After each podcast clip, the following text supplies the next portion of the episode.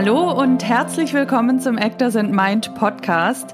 Mein Name ist Maike Döling. Ich bin Mindset Coach und Mentorin für Schauspieler und Host dieses Podcasts und ich freue mich, dass du heute wieder mit dabei bist. Mein Gast heute ist Schauspielerin und Schauspielcoach Laura Garde und wir sprechen über ihren Weg als Schauspielerin und Coach, vor allem aber auch darüber, warum es wichtig ist, den Kern seiner Persönlichkeit zu finden und wie er zum Erfolg der Karriere beiträgt warum es gar nicht so schlimm sein muss, in einer Schublade zu landen, was Macht mit Selbstbestimmung zu tun hat, über About Me Videos, Kreativität und ganz vieles mehr. Und ich wünsche dir viel Spaß und Inspiration mit dieser Folge.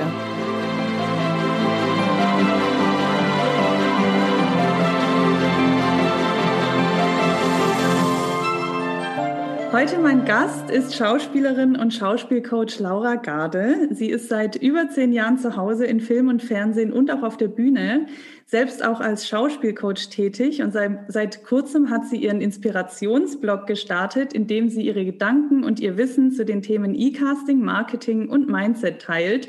Und ich würde sagen, sie darf sich gleich mal selber vorstellen. Ich freue mich sehr, dass du hier bist. Herzlich willkommen im Podcast, liebe Laura. Danke, liebe Maike. Du hast mich jetzt auch schon so schön äh, vorgestellt. Dem habe ich eigentlich gar nicht mehr äh, so viel hinzuzufügen. Ja, dann lass uns doch einfach mal direkt ganz vorne anfangen. Wie kamst du zur Schauspielerei? Ich kam zur Schauspielerei durch einen Theaterworkshop für Kinder. Ich war, ich glaube, neun oder zehn Jahre alt, äh, wollte bis dahin Ornithologin, also Vogelforscherin werden, weil ich auf dem Land in den Wiesen groß geworden bin und immer gerne geforscht habe. Und nach diesem Theaterworkshop war ich als Kind in einer großen Krise, weil ich nicht mehr genau wusste, was ich jetzt mit meinem Leben machen soll. und wie wir jetzt alle wissen, hat die Schauspielerei gewonnen, wobei ich mittlerweile merke, dass äh, dieser Forschergeist in mir eigentlich immer noch befriedigt wird. Also ich, ich forsche mhm. jetzt halt nicht an Vögeln, sondern ich forsche an Figuren, ich forsche an menschlichem Verhalten. Also eigentlich ähm, bin ich doch Forscherin geworden. Total spannend. Wann war das? Wie alt warst du da? Ja, da muss ich so neun oder zehn Jahre alt gewesen sein. Also ich war noch nicht Jugendliche, ich war schon noch ein richtiges Kind. Mhm. Okay, und dann hast du diesen Theaterworkshop gemacht und dann bist du ja aber auch noch einige Jahre zur Schule gegangen. Wie ging es dann weiter? Ich kann eigentlich sagen, dass ich so den richtig klassischen Weg gegangen bin, wenn es einen klassischen Weg gibt. Also ich, ich bin dann in, in Jugendclubs gewesen, Theaterjugendclubs, habe dann, als es so Richtung Abitur ging, natürlich angefangen, mich an Schauspielschulen zu bewerben und habe da auch so diese ganz klassische Vorsprechrunde gemacht, hatte dann das Glück, an zwei Schulen parallel aufgenommen zu werden und habe mich dann dafür entschieden, am Max-Reinhardt-Seminar in Wien zu studieren, weil ich einfach fand, dass Wien so eine wahnsinnige Theaterstadt ist, mhm. äh, in der man das Theater so in jeder Pore der Stadt spüren kann.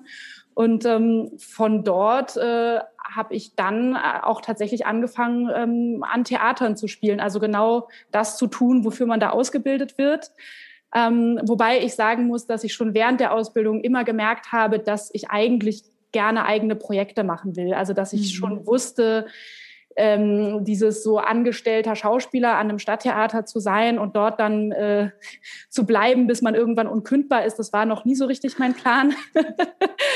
und äh, das war in der Schauspielschulzeit, habe ich dann irgendwie eigene kleine Abende entwickelt, Monologstücke gemacht und so und merke, dass ich glaube, mittlerweile diese eigenen Projekte sind jetzt für mich tatsächlich das Coachen. Ähm, mhm. Aber ne, das ist ja, und auch diesen Newsletter zu schreiben und so, ich glaube, das ist alles Teil von diesem Wunsch in mir, eigene Sachen zu entwickeln und meine eigenen Gedanken umzusetzen und nicht reiner Erfüllungsgehilfe von einem Theaterintendanten zu sein. Und mhm. deswegen bin ich dann von den Theatern auch so nach drei Jahren oder so. Ich war auch nie irgendwo fest, weil ich das wirklich nie wollte. Hatte das Glück, so einen Stückvertrag nach dem anderen zu haben. Und nach drei Jahren habe ich aber irgendwie die Reißleine gezogen, habe gesagt, okay, ich, ich muss damit jetzt mal eine Pause machen, weil ich möchte diese Kunst weiterhin lieben. Ich will nicht durch den Betrieb irgendwie so müde und abgekämpft werden. Und ich hatte auch Kollegen, die noch relativ jung waren, aber schon sehr desillusioniert so von den Strukturen am Theater. Und das wollte ich nicht mehr. Und seitdem bin ich so die klassische freischaffende Künstlerin in Berlin. Also das heißt, du hast nach der Schauspielschule bist du direkt ans Theater in Stückverträge, aber auch mit eigenen Projekten? Genau, also ich habe äh, mit Stückverträgen angefangen. Ich äh, sage immer auch so, dass ich mich so in Österreich äh, vom Osten, von Wien, so Richtung Westen vorgearbeitet habe. Und ich war, das war alles auch noch im vierten Jahr meines Studiums. Ähm, das heißt, ich habe dann meine Diplomarbeit so ein bisschen rausgezögert und habe dann so einen Deal gemacht, dass ich quasi einem Theater einen Soloabend geschenkt habe. Also ich hatte einen anderen Vertrag, habe deswegen dort geprobt durfte dann die Probenräume nutzen und habe ein Stück entwickelt, was gleichzeitig mein Diplom an der Schauspielschule war. Und das habe ich dann an dem Theater aber auch äh, wirklich oft gespielt, weil das dann ein großer Erfolg war. Und das war so ein, so ein Soloabend. Genau. schön. Und du drehst aber ja auch schon seit vielen Jahren. Wie ist das gleichzeitig entstanden oder wie kam es dazu? ja, jetzt, ich, das ist lustig, ne, dass ich jetzt immer wieder äh, meinen Cousin Tim Garde hier äh, ins Spiel bringe. Der hat bei mir ähm, diese Schauspielliebe geweckt, als ich ein Kind war. Ähm, der war damals auf der Schauspielschule. Ich war ein Kind, der hat mir Weihnachten immer vorgespielt. Und also nicht nur dieser Workshop, den ich da gemacht habe, sondern auch Tim hat meinen Schauspielberufswunsch geweckt. Dann hat Tim irgendwann mit dem Spielen aufgehört und ist Regisseur geworden und hat meinen ersten Kurzfilm mit mir gedreht, als ich 14 Jahre alt war. Und da ist mhm. meine Filmliebe entstanden. Und äh, wiederum Tim hat mich dann Jahre später auch äh, zum Schauspielcoaching gebracht tatsächlich. Also ist eine Person, die mich sehr geprägt hat und da äh, begann meine Liebe zum Film und dann habe ich auch im Studium angefangen, meine ersten Projekte zu drehen und ich habe auch schon immer gemerkt, dass diese feine Spielweise im Film mich mehr interessiert als die ganz große Bühne und als so Körpertheater und solche Sachen. Mhm. Spielst du jetzt auch noch Theater oder drehst du nur noch? Ich drehe fast nur noch. Das hat auch damit zu tun, dass ich für mich persönlich die Entscheidung getroffen habe, dass ich dieses Vagabundenleben nicht mehr so stark führen will, weil das ist ja bei Gastverträgen schon so, dass man dann sein Zuhause für drei, vier Monate verlässt. Und bei Drehs sind die Zeiträume einfach in der Regel re wesentlich kürzer. Und das will ich nicht mehr so stark machen oder nicht mehr so oft. Und ich habe in Berlin jetzt aber in den letzten Jahren immer wieder Weihnachten äh, Theater gespielt, dann für ein paar mhm. Monate in der Zeit, wo eh nicht wahnsinnig viel gedreht wird. Ja, spannend. Äh, du bist ja jetzt wirklich, also wie ich vorhin gesagt habe, wenn ich das richtig recherchiert habe, seit knapp über zehn Jahren im Geschäft. Gab es irgendwie so eine Zeit, wo für dich so ein Wandel stattgefunden hat, wo du für dich neue Wege eingeschlagen hast, wo irgendwas passiert ist, wo du gesagt hast, okay, das möchte ich nicht mehr, ich möchte lieber in die Richtung? Oder ist das alles so glatt verlaufen und das eine hat sich ins andere rein entwickelt? wow, jetzt wo du das sagst, zehn Jahre, ja, das stimmt wow, ne, die Zeit vergeht so schnell, man kriegt jetzt gar nicht so richtig mit. Ja. ähm, naja, es ist ja, es ist ja immer so, dass es eigentlich irgendwie fließt und man von innen aber das Gefühl hat, andauernd vor Hürden zu stehen oder andauernd nicht zu wissen, wie geht es eigentlich weiter. Mir ist erst heute wieder klar geworden, dass auch jetzt ich zwar langsam meine Wege so ein bisschen gefunden habe, aber wenn ich ganz ehrlich zu mir bin, ich tatsächlich überhaupt nicht weiß, was ich in sechs Monaten tue oder was ich in einem Jahr tue. Ähm, bei mir war sicher ein großer Schnitt. Nachdem ich äh, aufgehört habe, Theater zu spielen, ähm, habe ich angefangen, auch zu moderieren im mhm. Kindersender Nickelodeon.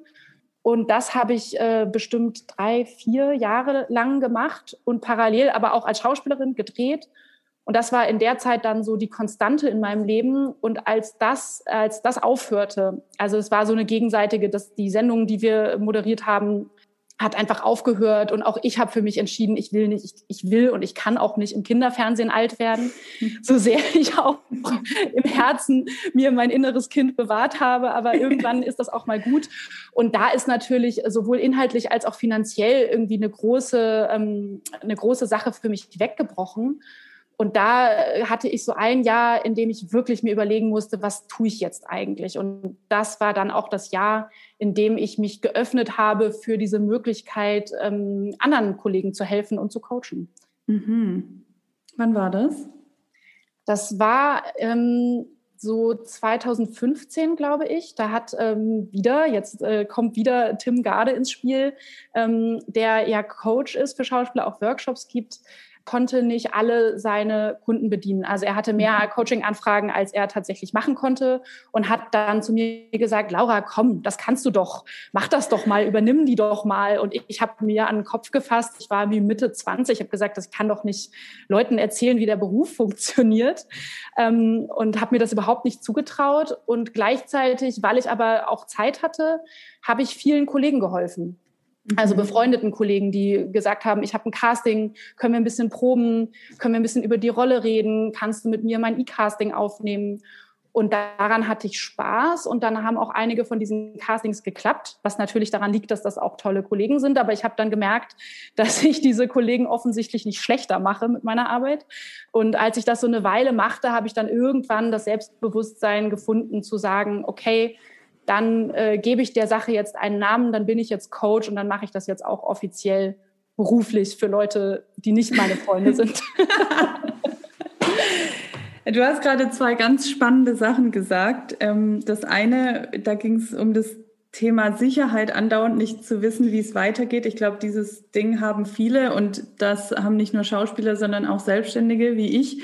Und mir ist da gerade eingefallen, am Wochenende, ähm, habe ich dir jetzt vor diesem Gespräch erzählt, war ich auch in so einem Seminar von meinem Businesskurs und unser Coach, weil alle dieses Thema hatten Sicherheit, hat dann zu uns was ganz Spannendes gesagt. Der meinte, unsere einzige Sicherheit ist unsere persönliche Weiterentwicklung. Und damit hatte er eigentlich echt total recht, weil wir projizieren das immer gleich so auf das Thema Geld. Ja, wir wissen nicht, woher das nächste Geld kommt, aber eigentlich ist es ein Gefühl von Sicherheit in uns, was uns fehlt. Und ähm, als er das gesagt hat, weil im Grunde, er meinte auch so, man könnte theoretisch jetzt an einem Tag alles verlieren, also was ich mir jetzt beispielsweise im letzten Jahr aufgebaut habe, ja, mein Podcast, mein Coaching und so, aber ich weiß mittlerweile, wie es geht und ich könnte es jetzt viel schneller wieder aufbauen als damals. Und auch meine ganze Weiterentwicklung, die ich jetzt gerade mache, und das gilt für alle, so, ich glaube, man darf sich immer wieder bewusst machen, dass unsere Weiterentwicklung uns auf ein, unserem Weg führt. Das einzige Problem in Anführungsstrichen ist, wenn wir stehen bleiben. Und manchmal erfordert das halt ein bisschen Mut, aber genau das hat mich gerade irgendwie daran erinnert, als du gesagt hast, ja, manchmal nicht zu wissen, wie es weitergeht. Aber ich glaube, man kann da einfach mit dem einfach in Anführungsstrichen mit dem Flow gehen. Absolut. Und das äh, hat ja auch was damit zu tun, was ich vorhin beschrieben habe, eigene Projekte umzusetzen, was auch immer mhm. das ist. Also ob ja. das jetzt ist, dass du einen Workshop entwickelst, dass ich mir überlege, ich schreibe einen Blog für Schauspielerinnen oder dass man an einem Drehbuch oder einem Soloabend arbeitet. Ne? Das sind ja auch so Sachen, wo man merkt, wer in der Pandemie stark gelitten hat. So ne, finanziell haben alle gelitten und gleichzeitig leben wir natürlich auch in einem Staat, in dem man offiziell nicht verhungern kann, in dem es immer irgendeine mhm. Art von, von Netzwerk gibt, das einen finanziell auffängt oder zumindest geringfügig unterstützt. Mhm. Aber diese, ne, die, dass man die, innere Lehre nicht verspürt, das hat ja viel damit zu tun, ähm, dass man sich das auch selber geben kann. Ja. Also, dass man Sachen findet, dass man ne, Leute, die Lesungen gemacht haben während der Pandemie, Live-Events, ähm, Konzerte zu Hause und so, ne, da bricht dann zwar ganz viel weg, aber man kann sich ja innerlich diesen Sinn auch immer selbst geben. Ja, absolut. Und das andere Interessante fand ich, du hast gesagt, du hast dann mit 25 angefangen zu coachen. Du bist ja da im Grunde auch so reingerutscht und hast am Anfang gedacht, oh, wem soll ich denn was mit 25 erzählen übers Business? Und dann bist du ja aber trotzdem da rein und hast es gemacht und hast dadurch dein Vertrauen gewonnen. Oder wie, was würdest du sagen, hat dir dieses Selbstvertrauen dann gegeben? Dass ich gemerkt habe, dass es tatsächlich nicht so ist, dass ich Leuten erzähle, wie das Business geht. Ich sage auch Leuten nicht, wie sie ihre Rolle spielen sollen und ich weiß auch wirklich nichts besser. Ich möchte das auch immer wieder betonen. Also sowohl meine allerersten Erfahrungen als Coach, als, das, als ich das noch gar nicht gewerblich gemacht habe, waren schon mit Kolleginnen, die wesentlich mehr Berufserfahrung haben als ich, mhm. wo ich dann auch ehrlich begeistert war, dass sie sich mit so einer jungen, unerfahrenen Kollegin zusammensetzen und sagen, welchen Input kannst du mir geben? Und ich merke, dass ich als Coach den Vorteil habe, diesen inneren Stress nicht zu haben, das, was ich da mir ausdenke, auch umsetzen zu müssen. Ne, das war ja in der Schauspielschule schon immer so, wenn im Unterricht äh, bei, beim Szenenstudium, die anderen sind auf der Bühne und von unten weiß man alles besser. Und wenn man selber da oben steht, hat man ein Brett vom Kopf und hat überhaupt keine Ahnung, was man machen soll. Und ich bin sozusagen immer in dieser Situation, wenn ich coache, nicht auf der Bühne zu stehen, dadurch ein bisschen größere Klarheit zu haben, um dann Leuten Input zu geben. Also ich habe eher das Gefühl, dass ich so ein Partner in Crime bin für die Leute, die ich coache, ein Sparringspartner, das Auge von außen, wie auch immer man das mhm. nennen mhm. möchte, als jetzt jemand, der, ich gebe auch keine Schauspielworkshops, ich unterrichte keine Technik. Ähm, vielleicht mache ich das irgendwann, wenn ich 40 bin oder so. Aber im Moment habe ich das Gefühl, ich, ich unterstütze Leute mehr, als dass ich jemandem sage, wie etwas funktioniert. Ja, ich glaube, das ist ganz wichtig. Das ist ja auch bei mir im Coaching so. Ne? Es braucht immer so ein Auge oder so ein Spiegel von außen. Das äh, macht schon ganz, ganz viel. Ähm, du hast jetzt auch vor kurzem deinen Blog gestartet. Genau, und einer deiner Blogbeiträge, den fand ich total spannend. Da ging es um das Warum. Also warum das Warum wichtiger ist als das Wie und das Was Warum ist das so? Das waren jetzt ganz schön viele Warum und Wies, aber wir klären das gleich auf. ja, also mein Blog äh, läuft jetzt, ich weiß, ich weiß auch gar nicht ganz genau, wann ich, also vor ein paar Monaten habe ich damit angefangen. Ich glaube, es war auch so tatsächlich äh, eine von meinen Pandemieaktionen zu sagen, naja, was mache ich denn mit der Zeit, die ich habe? Äh, ich bin nicht so gut da drin, mich dann auf die faule Haut zu legen. Das halte ich genau zwei Tage aus und dann muss ich wieder irgendwas äh, in die Welt bringen. Also habe ich mir gedacht, äh, ich habe oft ähm, Fragen, die mir mehrere Leute im Coaching stellen. Ich merke so Themen, die mehr als nur eine Person beschäftigen.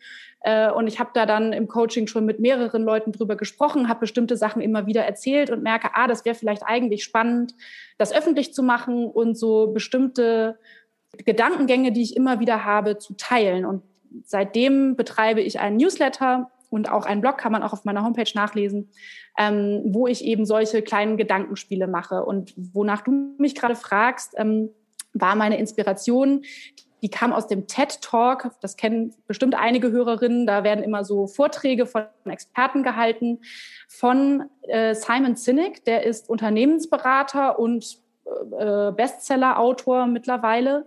Dieser TED Talk ist auch schon einige Jahre alt. Der heißt Start with Why. Und darin erzählt Simon Sinek, ähm, warum Unternehmen, die, ein, ähm, die, ein, die ihre eigenen Werte in den Vordergrund stellen, erfolgreicher sind als Unternehmen, die schlicht einfach nur ein Produkt verkaufen. Und das guckte ich mir so an und dachte, das ist, kann man ja eins zu eins auf Schauspiel mhm. übertragen. Und das hat natürlich auch viel, ne, du gibst ja auch Workshops für Social Media Auftritt und so.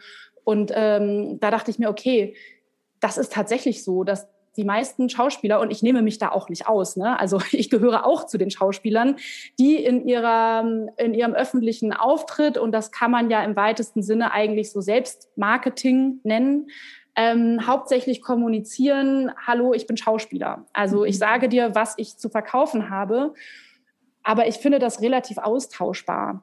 Und wenn man jetzt sagt, okay, was ist meine Besonderheit? Naja, mein Alter, meine Haarfarbe, meine Größe, meine Augenfarbe, dann gibt es immer noch eine Million andere Schauspielerinnen, die das auch haben, also sozusagen objektiv auf die gleichen Rollen passen wie ich. Und deswegen habe ich mir überlegt, ob man nicht diese Gedanken von Simon, Simon Sinek für SchauspielerInnen so anwenden kann, dass man sich überlegt, was ist denn mein Warum? Also was ist denn der Kern, der mich als Person ausmacht? Und welche Besonderheit gebe ich jeder Rolle mit? Ne? Also eine Kommissarin, die irgendwie 35 Jahre alt sein soll und braune, kurze Haare hat. Klar könnte ich die spielen, aber die wäre eine völlig andere Person, wenn ich die spiele, als wenn du, Maike, die jetzt spielen würdest. Ja, ja. Total spannend. Ich erinnere mich oft an, an so mein, meine anfänglichen Schauspielschulzeiten, wo ganz oft gefragt wurde, warum bist du eigentlich Schauspielerin geworden? Und ich weiß, dass uns alle das unfassbar gestresst hat, diese Frage, weil jeder irgendwie versucht hat, da jetzt was ganz Tolles, Schlaues zu sagen und es eigentlich aber nicht der Kern war. Und wir haben damals aber auch in der Schauspielschule nicht an diesem Kern gearbeitet. Aber jetzt gerade wo ich auch dieses Business aufbaue, merke ich auch, dass es dafür einfach, also wir haben uns auch mit solchen Dingen wie Simon Sinek und so auseinandergesetzt. Dieses Warum sitzt ja oft tiefer und oft auch im Unterbewusstsein. So, wie gehst du da ran? Also wie findet man sein Warum? Äh, ich habe irgendwann, äh, ne, in den USA ist das ja auch sehr populär, dass man so seine Marke findet. Mhm. Ich halte davon nicht so viel und ich weiß auch, dass in der öffentlichen Diskussion sich viele SchauspielerInnen dagegen total wehren und sagen, ja, aber dann bin ich in der Schublade und dann kann ich nur noch die und die Rolle spielen. Ähm, das meine ich nicht, sondern ich meine tatsächlich eher, dass man sich damit, genau wie du sagst, mit diesem mit diesem Kern beschäftigt und dann sagt, ich kann alle möglichen Typen von Rollen spielen, aber es gibt diesen Kern, den ich immer mitbringe. Und um den zu finden, habe ich mir irgendwann mal überlegt, was haben denn alle Rollen, für die ich besetzt wurde, äh, bisher gemeinsam? Man könnte jetzt natürlich so vorgehen, ich habe das so ein bisschen so überlegt beim Spazierengehen, man könnte das natürlich auch strukturiert machen, sich jede Rolle aufschreiben und dann irgendwie die drei Sachen aufschreiben, die diese Figur in deinen Augen am meisten ausgemacht haben, das dann übereinander legen, um zu gucken, wo ist die Schnittmenge. Mhm. Und um jetzt ein Beispiel zu bringen, bei mir war das, glaube ich, so etwas ähm, Verbündetes, Unterstützendes, äh, Helfendes. Ne? Und jetzt, da merkt man dann gleich, ich habe eine Kommissarin gespielt, ich habe eine Krankenschwester gespielt. Also ne, bei einer Krankenschwester mhm. sagt man jetzt, klar, äh, ist das irgendwie offensichtlich, dass die, dass die hilft, dass die unterstützt. Wobei es natürlich auch eine Krankenschwester geben könnte, die ähm, keine Ahnung, die intrigant ist oder so. Ne? Also das ist sozusagen eine, eine, ein Beruf oder ein Rollentyp, hat erstmal noch nichts mit dem Kern zu tun. Und habe dann gemerkt, das ist immer dieses Unterstützende und dann kann man sich ja auch sein persönliches Leben angucken, kann sagen, okay, ist das etwas, was ich nur nach außen repräsentiere oder bin ich das sogar wirklich? Und ne, wir wissen alle, ich bin nicht nur Schauspielerin, sondern auch Coach. Also offensichtlich ist da was mhm. dran, dass ich äh, irgendwie glaubhaft ähm, die unterstützende, helfende Verbündete sein kann. Und in dem Moment, wo mir das klar wurde, habe ich gemerkt, ah, wie kann ich denn das jetzt zum Beispiel auf Social Media kommunizieren?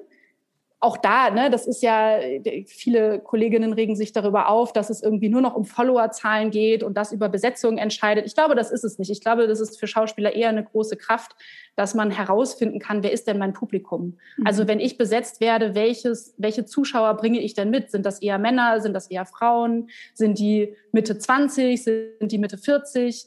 Und mittlerweile kann man ja zum Beispiel auf Instagram durch so Insights wirklich gut sehen, wie das Publikum auf welche Inhalte reagiert und habe dann für mich herausgefunden, dass bei meinem Publikum besonders gut ankommt, wenn ich meinen Optimismus mit der Welt teile. Das ist etwas, mhm. was mich ausmacht. Und ne, ich gebe unterstützend meinen Optimismus an andere Menschen weiter und das liebt mein Publikum. Wohingegen, wenn ich irgendwelche politischen Messages erzähle oder tiefere Gedanken, bisschen nachdenklicher bin, dann finden das, findet mein Publikum das nicht besonders toll. Und damit meine ich nicht, dass das Social Media oberflächlich ist. Es gibt Kollegen, deren Message ist es, politisch aktiv zu sein und sich zu engagieren und kritisch zu sein. Und die erzählen mit jedem Post, zwar, hallo, ich sitze in der Maske, hallo, heute bin ich auf dem roten Teppich, diese Posts, die wir von allen kennen und die meistens gleich aussehen. Aber ich glaube, dass man diese Posts mit seiner persönlichen Message anreichern kann. Und bei mir, mein Publikum liebt, wenn ich dabei ein bisschen albern bin und mich sich selber nicht zu ernst nehme und nicht versuche, hübsch zu sein, sondern sage, so bin ich halt und akzeptiert euch doch so, wie ihr seid. Das liebt mein Publikum. Und dann gibt es andere Kolleginnen, äh, deren Publikum liebt es, wenn sie kritische Fragen stellen und, äh, und so. Und ich glaube, da kann halt jeder, wenn man mal so wirklich genau analysiert, was ist denn meine bisherige Arbeit, wie, wie sehen mich denn andere, was wollen denn andere von mir sehen und woran habe ich Spaß? Ich glaube, wenn man daraus die Schnittmenge findet, ist man schon ziemlich nah dran an seinem persönlichen Warum oder an seinem Kern, seiner Message, wie auch immer man das nennen will. Ah, das hast du gerade echt schön erklärt. Ich, also es ist gerade total spannend, dass du das so gesagt hast, weil ich auch gerade eben diesen Social Media Workshop wirklich gerade gebe, heute und gestern. Und das ist halt wirklich der Unterschied, finde ich. Also wir haben jetzt als Beispiel Social Media genommen, ne? aber wir meinen damit eigentlich die, die ganze Öffentlichkeit, in der ein Schauspieler steht, sei es jetzt online als auch offline, finde ich. Ja, das gilt natürlich auch für Mails, die man an Caster schreibt. Ja. Ne? Also ich finde immer, man muss sich immer fragen, erfülle ich gerade etwas, was ich glaube, was jemand erwartet? Also muss ich jetzt irgendwie so einen businessmäßigen Ton haben, wenn ich Castern schreibe? Oder kann ich auch da in meiner Wortwahl meine Persönlichkeit erzählen? Und das ist dann bei mir vielleicht ein bisschen flapsiger, bei jemandem anderen vielleicht ein bisschen äh, tiefgründiger, was auch immer. Ne? Das, ich meine das gar nicht bewerten, sondern dass man ja in jeder Art von Kommunikation sich mitteilen kann oder man füllt halt einfach nur eine Form aus und ist dann mehr oder weniger eine Schablone von etwas. Ja, und das ist halt meiner Meinung nach auch der Unterschied von, also weg von diesem ich muss das und das auf Instagram zeigen, ich muss so und so meine E-Mails schreiben und so, dieses wie, wie muss, müsste vermeintlich etwas aussehen hinzu, was habe ich zu geben und wie kann ich das für andere spürbar machen. Und das hast du gerade total schön erklärt, dass auch ja, dieser Kern deiner Persönlichkeit quasi, dieses Unterstützende, das sichtbar zu machen. Also was würdest du sagen, vielleicht auch um das nochmal, vielleicht hast du es gerade schon so ein bisschen gesagt, aber was würdest du sagen, wie macht man diesen Kern seiner Persönlichkeit sichtbar und spürbar auch für andere? Ähm, ich glaube, das ist extrem individuell. Also ich kann jetzt natürlich keine Schritt für Schritt Anleitung geben, weil dann, wenn jetzt die HörerInnen deines Podcasts das einfach ausführen würden, würde man ja schon wieder einfach nur eine Schablone ausfüllen. Also ich mhm. glaube, es ist total wichtig, dass jeder das für sich selber entwickelt.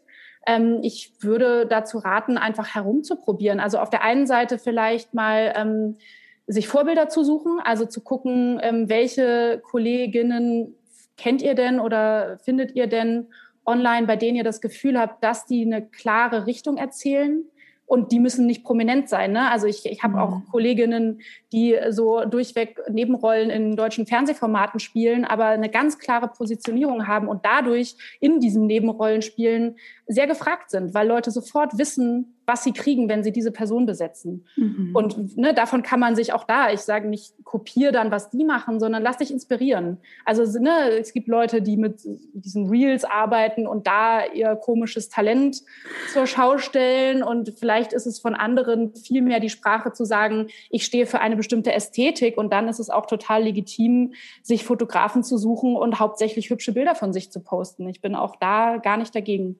Ich glaube, man muss sich halt echt immer nur fragen, ob man gerade etwas erfüllt, was man denkt, was erwartet wird, oder ob man tatsächlich das Gefühl hat, hier drücke ich mich wirklich aus oder hier erzähle ich mhm. wirklich, mhm. ähm, was mir wichtig ist. Ja, absolut. Du hast vorhin ganz kurz Schubladendenken angesprochen. Wie entstehen denn Schubladen oder wie kann man vermeiden, nicht in Schubladen zu kommen? Ach, ich finde Schubladen ehrlich gesagt gar nicht so schlimm. Also ich glaube, man sollte sich als erstes mal die Frage stellen, ähm, arbeite ich denn überhaupt schon konstant genug, mhm. um mir das leisten zu können, nicht in der Schublade sein zu wollen? Weil ja. ich glaube, in einer bestimmten Schublade zu sein, bringt einem als erstes mal Arbeit. Natürlich werden sich dann die Rollenangebote ähneln und man wird dich immer wieder für die gleiche Sache fragen. Aber ganz im Ernst, wenn du jetzt gerade ein Kollege, eine Kollegin bist, die sagt, ich weiß nicht, wie ich meine nächste Miete bezahlen soll, ja, dann erarbeite dir doch ruhig erstmal eine Schublade, um dann mit neuen Fotos, einem Lookwechsel, einem Studentenfilm, was auch immer man tun kann, was völlig Neues anzubieten und zu sagen, ja, ich habe aber noch viel mehr zu bieten. Ich glaube, wenn man am Anfang seiner Karriere steht oder nicht so konstant arbeitet, gilt es gar nicht, Schubladen zu vermeiden. Ich glaube, ich habe mir als junge Schauspielerin ähm, manche Chancen verbaut, weil ich bei Castings gedacht habe, okay, das ist jetzt das zehnte Casting, äh, was schon wieder eine verletzte Frau ist und ich habe keinen Bock mehr, immer die verletzte Frau zu spielen. Dann habe ich beim Casting so mit Absicht die Rolle gegen den Strich gebürstet und habe sie dann aber einfach auch nicht bekommen. Ja, also ich glaube so, da muss man sich dann halt fragen, will ich arbeiten oder will ich nicht arbeiten? Und das ist dann jedem selbst überlassen. Mhm. Ja, finde ich spannend. Also ich glaube auch, dass, dass viele tatsächlich einfach auch erstmal losgehen sollten, bevor sie, bevor sie nicht drehen und die Angst haben, die ganze Zeit in einer Schublade zu landen, lieber erstmal loszugehen und zu gucken, was passiert, ob man überhaupt in einer Schublade landet. Und wenn, ob das so schlimm ist, wie du genau. gesagt hast. Ja, total. Und ich glaube tatsächlich, ne, da muss man dann, ich will jetzt gar nicht sagen, dass das gut ist, dass so ein Typ gecastet wird in Deutschland und so. Ich will das nicht verteidigen und ich will auch nicht sagen, dass Schauspieler irgendwie so kommentarlos das hinnehmen müssen. Aber ich glaube, man muss immer gucken, wie man die Strukturen, die existieren, für sich nutzen kann. Mhm. Und dann, wenn man dann, keine Ahnung, die Schublade, ich spiele den Gangster in irgendwelchen Filmen, ich bin immer der Gangster, der Böse und ich habe da keinen Bock mehr drauf, wenn du dir da einen Namen erarbeitet hast, ist es überhaupt nicht schwer, irgendeinen jungen Regisseur zu finden, der Lust hat, mit dir einen Film zu machen, weil du einen Namen hast, um dann zu sagen, okay, jetzt äh, ist der Typ, der immer den Gangster gespielt hat, mal der liebe Familienvater. Ja, mhm. also ich glaube, das kann man dann immer noch machen. Mhm. Wir haben vorhin mal ganz kurz das Thema Werte angesprochen. Und ähm, es gibt ja auch die Werte Ruhm und Anerkennung oder beziehungsweise Anerkennung. Ich habe auch schon einige Coaches bei mir im Coaching gehabt, wo auch rauskam, dass das auch zu deren Werten gehört und die sich aber dafür irgendwie geschämt haben, wo sie dann dachten, so dass, da, also ich kann doch nicht den Wert Anerkennung haben. Ja, warum ist es so wichtig, dass wir auch diese Werte anerkennen? Ach, ich glaube, es ist vor allen Dingen wichtig, ähm, sich selbst anzuerkennen. Mhm. Ich glaube, dass die Menschen, die wir als attraktiv wahrnehmen, und das meine ich jetzt nicht äußerlich, sondern Leute, mit denen wir uns gerne umgeben, sind ja in der Regel Menschen, die in sich ruhen, sagt man ja so schön, oder die mit sich im Reinen sind. Ähm, ne, ich finde, man merkt immer Leuten sehr schnell an, wenn sie mit sich nicht im Reinen sind und dieses, diesen inneren Kampf so versuchen zu vertuschen mit besonderer Lustigkeit oder besonderer Provokation oder irgendwas. Man spürt das ja immer, mhm. dass darunter eine tiefe Unsicherheit liegt. Und deswegen fände ich es jetzt tatsächlich wichtig, als erstes mal nicht zu bewerten, was dich antreibt, sondern dazu zu stehen. Und wenn du sagst, okay, mein Ziel ist es, so berühmt wie möglich zu werden und das ist in, ne, in Amerika finden das ja alle super, aber in Deutschland wirst du sofort irgendwie gehatet, wenn du so ein Streber bist. Aber ich glaube, wenn man dazu steht äh, und das dann auch voll auskostet, wie auch immer, und man darin dann seinen inneren Frieden findet, dass das dann am Ende immer sympathischer ist, als sich was zu verkneifen oder so zu tun, als würde man irgendwie politisch die Welt verändern wollen, obwohl man eigentlich am liebsten selbst im Rampenlicht stehen möchte. Mhm. Ja, ich glaube tatsächlich, dass ja auch dahinter ein Warum steht. Das kann man sich auf jeden Fall dann mal anschauen. Und ich glaube, wenn das ein Grund ist, dann, womit man sich identifizieren kann, dann ist, glaube ich, dieses Thema Anerkennung auch nicht mehr so negativ behaftet. Absolut. Und das ist ja auch das, was ich in der Rollenarbeit immer mache. Ne? Also wenn ich selber Rollen arbeite oder auch wenn ich coache, arbeite ich immer daran, die äh, Motivation der Figur herauszufinden und dann eine persönliche Verbindung aufzubauen, so dass ich diese Motivation hundertprozentig vertreten kann, egal wie vielleicht auch äh, unsympathisch die Figur nach außen wirken würde, sondern dass wir uns einen psychologischen Zusammenhang bauen, der das rechtfertigt und zu sagen, okay, da ist jemand, der strebt nach Macht, aber das liegt daran, dass dem Macht extrem entzogen wurde, dass der die Kontrolle über sein Leben mal so verloren hat, dass daraus diese wahnsinnige Notwendigkeit, dieses Bedürfnis kommt, ähm, sein Leben unter Kontrolle zu haben und dann vielleicht auch andere unter Kontrolle zu haben. Und wenn man so arbeitet mit dieser Art von Empathie und Verständnis für seine Figuren, dann ist es ja nur logisch, dieses Verständnis auch auf sich selbst anzuwenden. Oft sind wir ja eh mit uns selber viel, viel härter und strenger als mit anderen oder mit Figuren oder so. Ja. Aber ich möchte dazu alle nur ermutigen. Das Thema Macht ist ja auch voll spannend, finde ich. Also, weil Macht ist ja auch irgendwie in, in Deutschland oder vielleicht auch generell so negativ behaftet, aber Macht kann ja auch was total Positives sein. Absolut. Im Coaching, ich sage auch immer zu Leuten, wenn ich eine Figur so lese, dass ich das Gefühl habe, das könnte Thema sein, gucke ich immer so ein bisschen, wie reagiert mein Gegenüber auf dieses Wort, weil es gibt Leute, die dann sofort zumachen und Leute, die dem irgendwie aufgeschlossener gegenüberstehen. Und mein, ähm, meine Übersetzung für das Wort ist dann oft ähm, von Selbstbestimmung zu sprechen, weil das ist etwas, womit sich auch in Deutschland, wo wir ein bisschen Angst vor, vor Macht Bedürfnis haben. Ähm, mit Selbstbestimmung kann sich irgendwie jeder identifizieren und wo man sagt, ja doch, ich verstehe, dass da jemand ist, der sagt, ich möchte selbstbestimmt sein und nicht fremdbestimmt. Ja, und ich glaube, auch mit Macht kann man gerade auch diese, diese, diesen Kern seiner Persönlichkeit, weil wir das ja vorhin hatten, oder dieses Warum, was man vielleicht für sich in sich trägt, auch noch viel stärker nach außen bringen, also auch an, an eine größere Masse, sage ich jetzt mal. Ich komme mal zu einem, ich wechsle mal das Thema. Du erstellst ja auch About Me-Videos mit SchauspielerInnen. Was macht ein gutes About Me-Video aus? So doll gewechselt haben wir das Thema ja gar nicht, weil das hat natürlich auch ganz viel mit dem persönlichen Warum zu tun.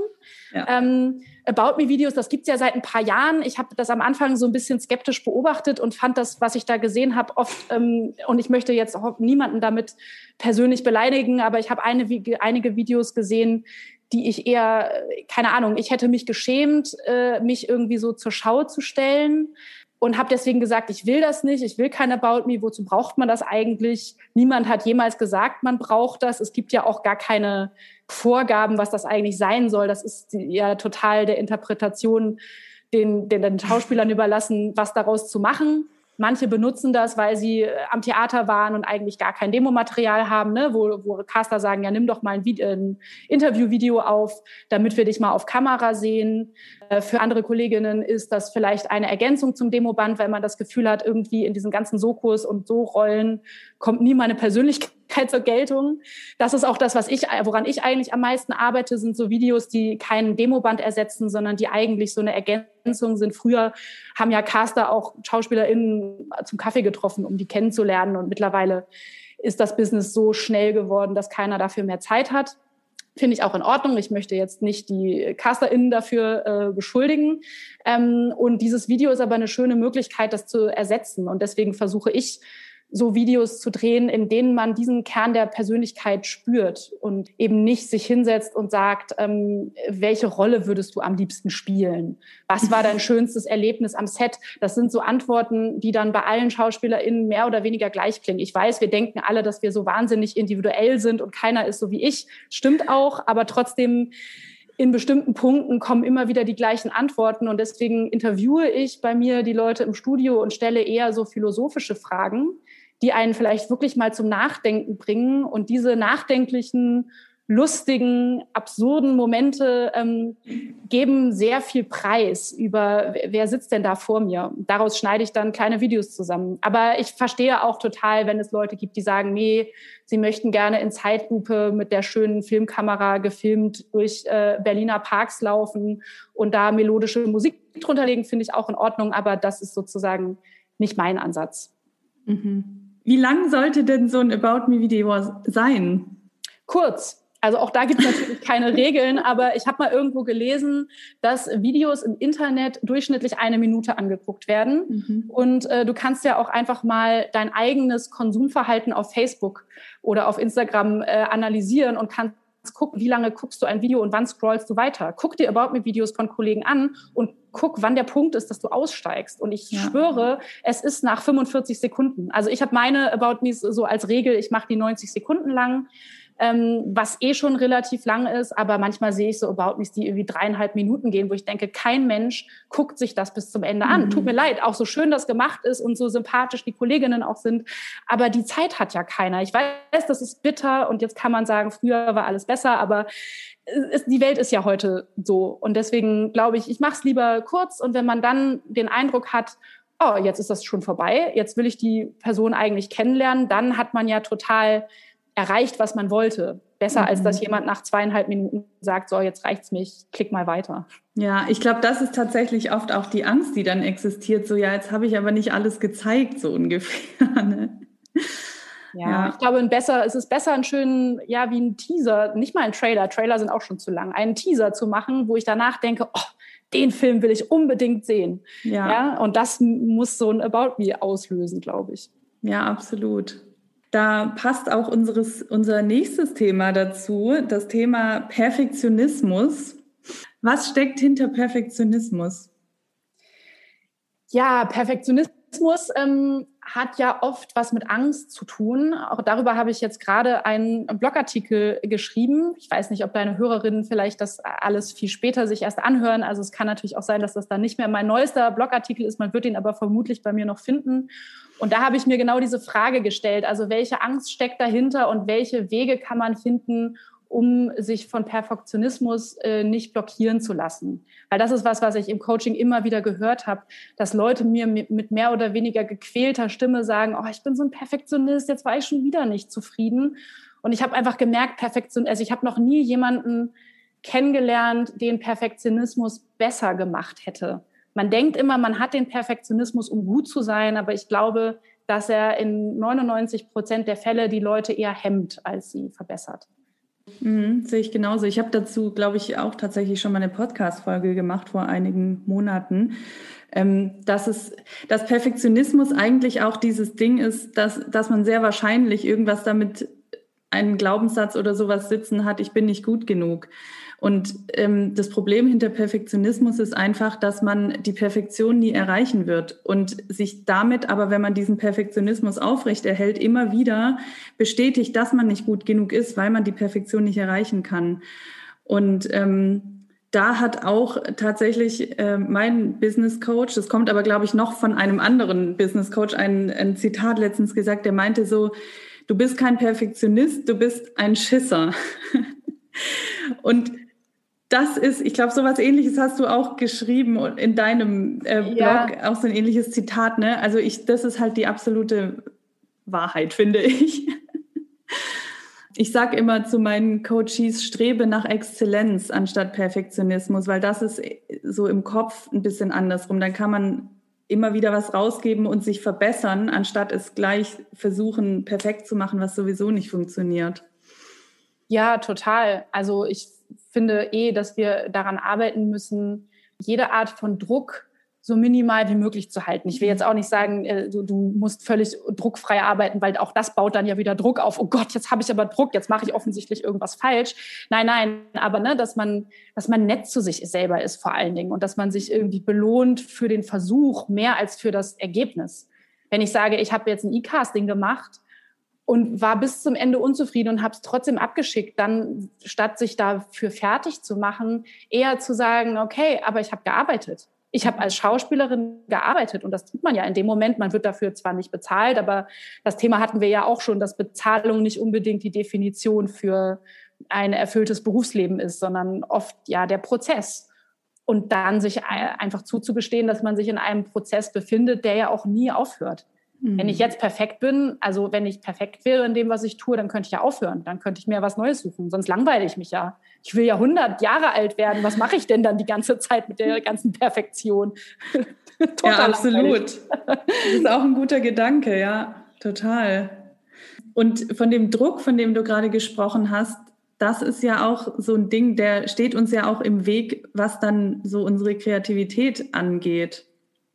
Welches Mindset braucht man denn deiner Meinung nach für Kreativität? Oh, jetzt kommt so ein ganz abgedroschenes Wort. ich würde sagen, im besten Sinne Selbstliebe. Ich mhm. weiß, das wird vielleicht manchen irgendwie zu esoterisch klingen, aber was ich damit meine, ist, ähm, ist sich eine bestimmte Freiheit einzuräumen.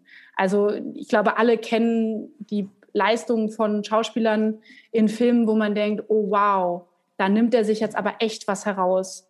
Äh, einer meiner Lieblingsschauspieler ist Johnny Depp, wo ich einfach sage, der nimmt sich einen Raum und um sich diesen Raum zu nehmen, muss man aber irgendwie in irgendeiner Weise überzeugt sein von dem, was man tut. Und ich meine nicht Eitelkeit und nicht Egozentrik, sondern so sich einzugestehen, dass ich, ich bin okay, ich darf das ich bin hier, um kreativ zu sein und Kreativität ist nicht Regeln erfüllen. Kreativität ist, ist sich diese Freiheit zu nehmen. Und ich glaube, das ist das, woran man am meisten arbeiten kann für die Kreativität, ist sowas wie Meditation, ist irgendwas zu tun, ähm, um seinen inneren Ausgleich zu finden, um die, also sich selbst diese Erlaubnis zu geben, sich diesen Raum dann auch zu nehmen, wenn man ihn bekommt. Mhm. Mhm.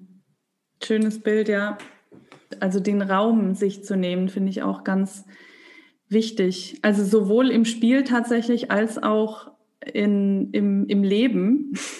Absolut. Da kommen wir zum nächsten Thema, dieser ständigen Einsatzbereitschaft, die ja auch ja, tatsächlich. Also ich habe das auch in meiner Castingzeit bei mir selber erlebt, aber auch bei anderen, die so ständig das Gefühl hatten, sie müssen jetzt auch nachts und am Wochenende und immer einsatzbereit sein. Und das ist ja genau auch das, sich nicht den Raum für sich selbst zu nehmen. Also das ist jetzt nochmal übertragen ähm, aufs, aufs Privatleben, sage ich mal. Aber auch da zählt es ja. Und deswegen ist das Thema Selbstliebe eigentlich schon ein guter Überbegriff.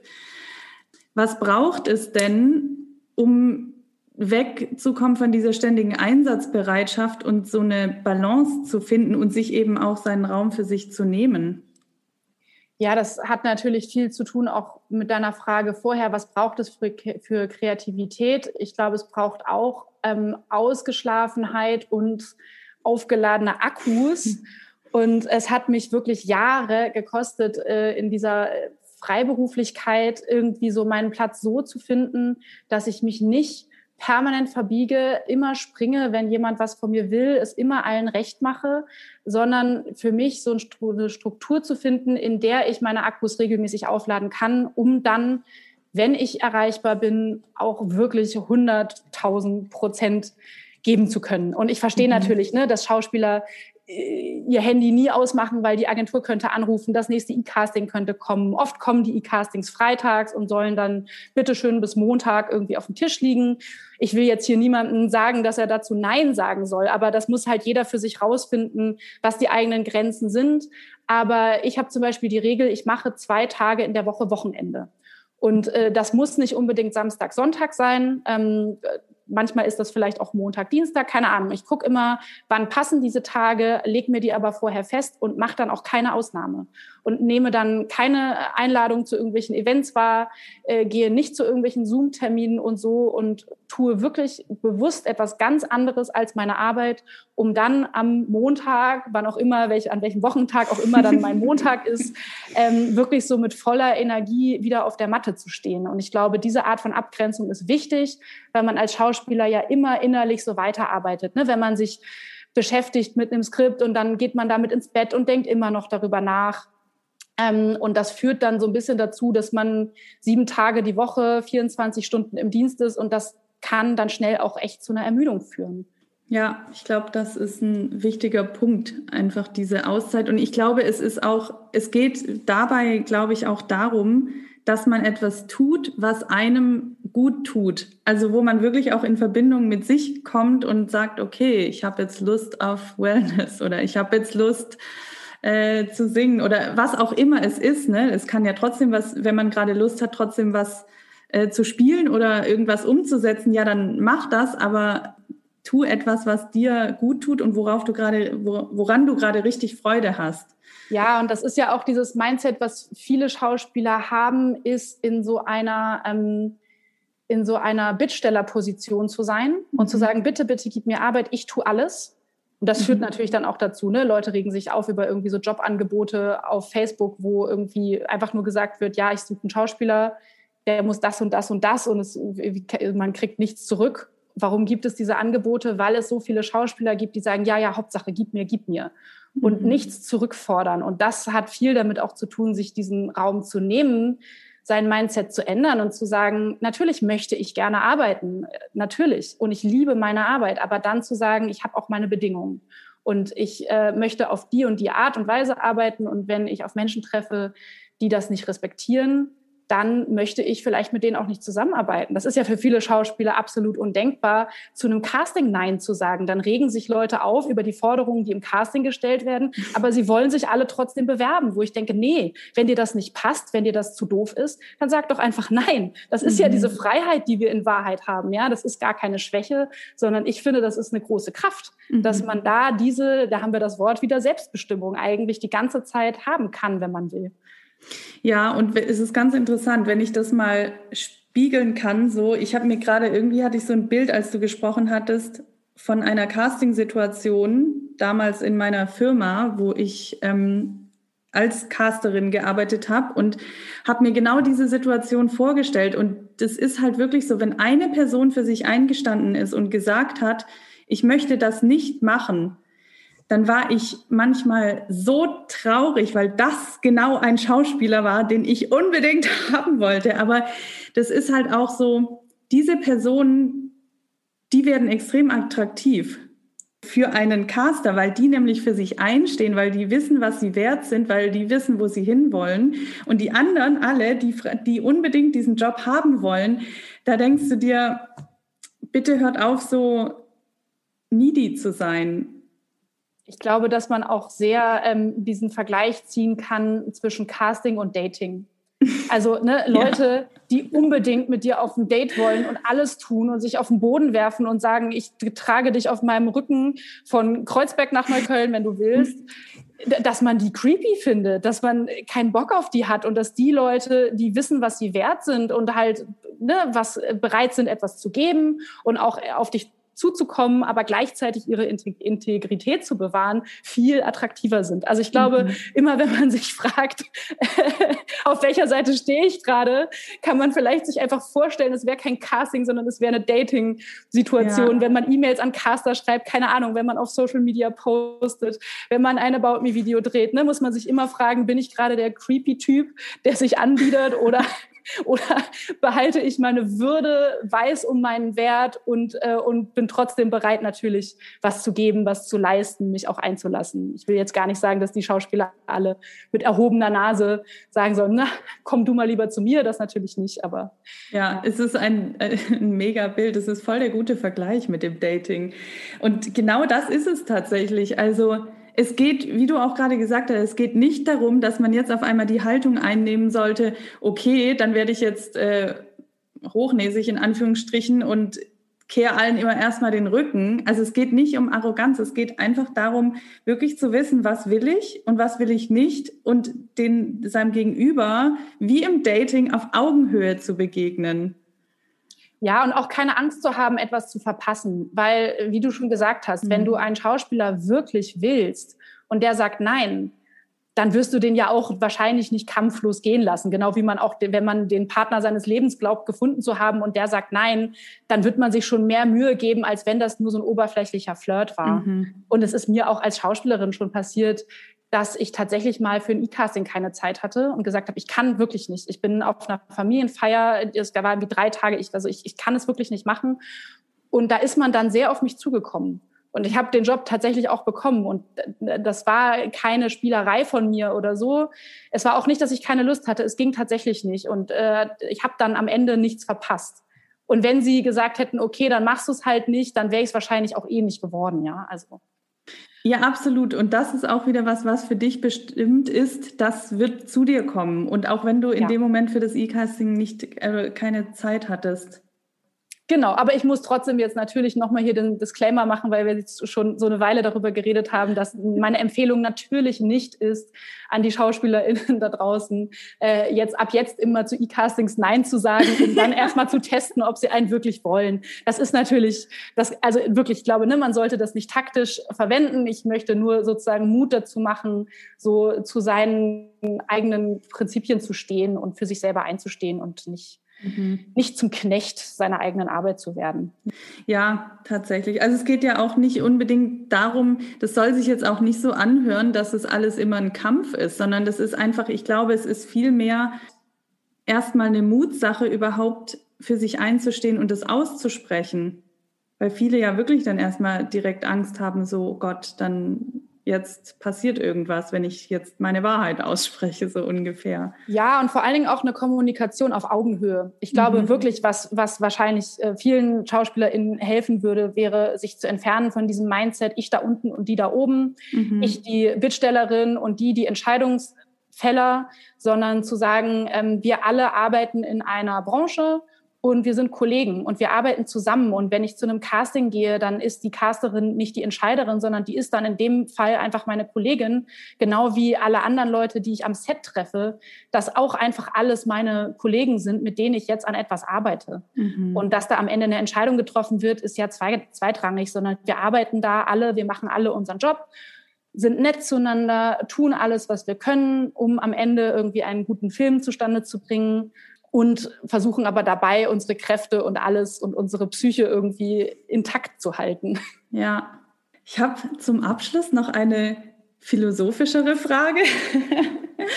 und zwar deiner Erfahrung nach, was glaubst du, wovor die SchauspielerInnen eher Angst haben? Ist es eher die Angst vorm Scheitern oder ist es eher die Angst vor der eigenen Größe? Oh, das ist eine total schöne Frage.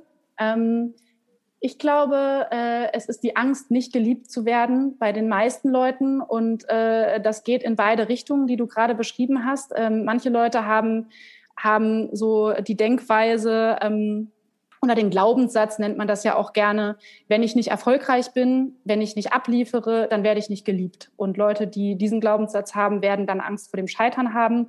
Und dann gibt es andere Leute, die haben den Glaubenssatz, wenn ich zu erfolgreich bin, werde ich nicht geliebt, weil mhm. dann werden mich Leute für abgehoben halten. Dann, äh, dann arbeite ich so viel, dass ich keine Zeit mehr habe für meine Lieben. Dann äh, werden die sich von mir irgendwie klein gemacht fühlen, was auch immer. Ne? Gibt es natürlich tausend Abstufungen davon, aber wenn man das denkt, wenn ich, wenn ich Erfolg habe, werde ich nicht mehr geliebt, dann hat das natürlich zur Folge, dass man Angst vor seiner eigenen Größe hat und sich mhm. irgendwas einen zurückhält, seine, seine Potenziale voll auszuschöpfen. Also Laura, ich muss echt sagen, du bist eine Königin darin, Dinge so in einem Wort zusammenzufassen, weil das fand ich jetzt gerade schon wieder echt cool. Es, es ist so wahr. Es ist egal, in welche Richtung es geht. Es geht eigentlich darum, geliebt zu werden.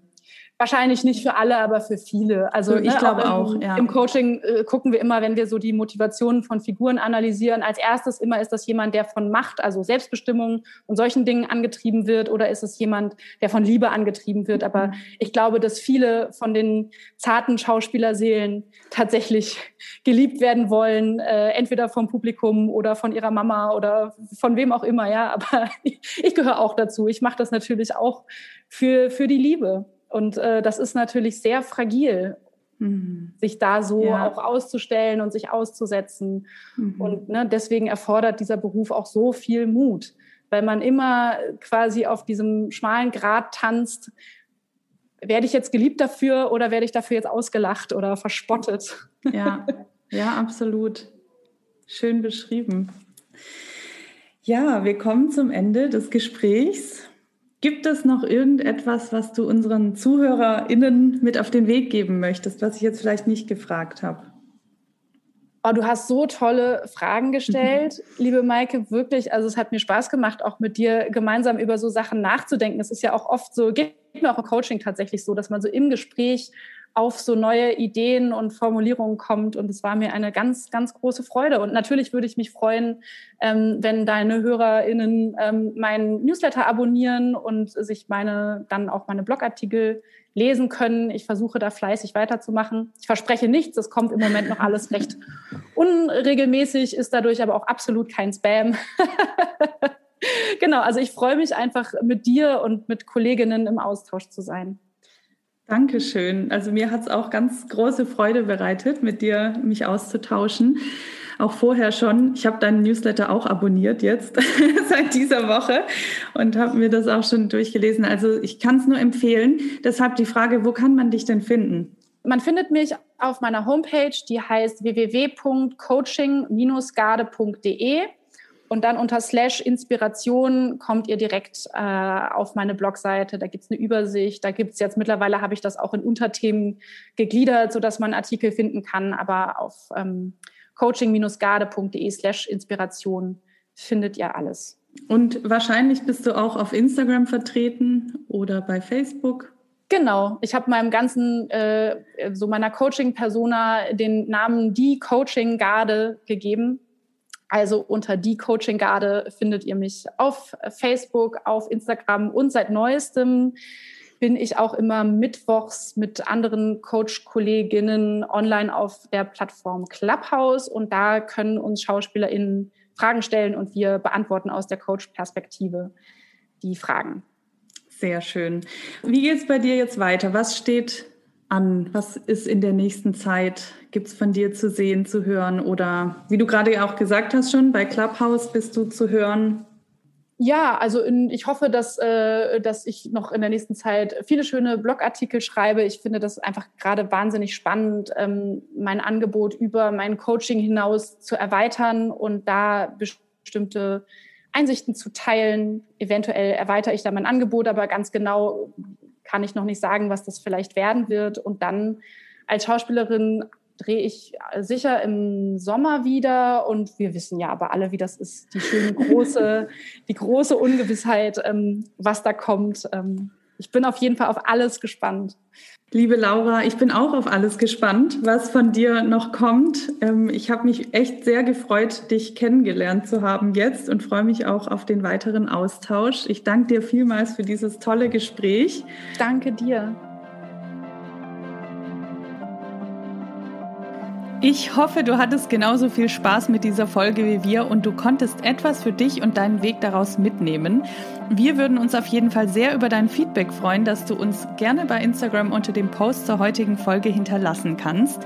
Und natürlich freue ich mich auch, wenn du den Podcast abonnierst, ihn weiterempfiehlst und mir bei iTunes eine 5-Sterne-Bewertung hinterlässt, damit der Podcast weiter wächst und noch mehr Menschen erreichen und inspirieren kann. Wie letzte Woche auch schon angekündigt, läuft aktuell die Bewerbungsphase für mein 8-Wochen-Gruppen-Mentoring Time to Shine, das am 27.03.2021 startet, indem ich eine kleine Gruppe von SchauspielerInnen dabei begleite, ihr Potenzial zu entfalten, Hürden zu überschreiten, den Kern ihrer Persönlichkeit und dein Warum, worüber wir auch in dieser Folge gesprochen haben, herauszuarbeiten, damit in die Sichtbarkeit zu kommen und deine Karriere aufs nächste Level zu heben. Und wenn du jetzt das Gefühl hast, dass dieses Programm genau für dich ist und du auch von der Energie der Gruppe profitieren möchtest, wenn du mit auf diese wundervolle Reise gehen möchtest, dann bewirb dich sehr gerne ganz unverbindlich darauf. Den Link zur Bewerbung sowie alle anderen Links natürlich auch zu Laura und zu ihrem Blog findest du wie immer in den Show Notes. Ich danke dir jetzt von ganzem Herzen fürs Zuhören. Ich wünsche dir einen wunderschönen Tag oder Abend und ich freue mich, wenn du auch bei der nächsten Folge wieder mit dabei bist. Alles Liebe, deine Maike.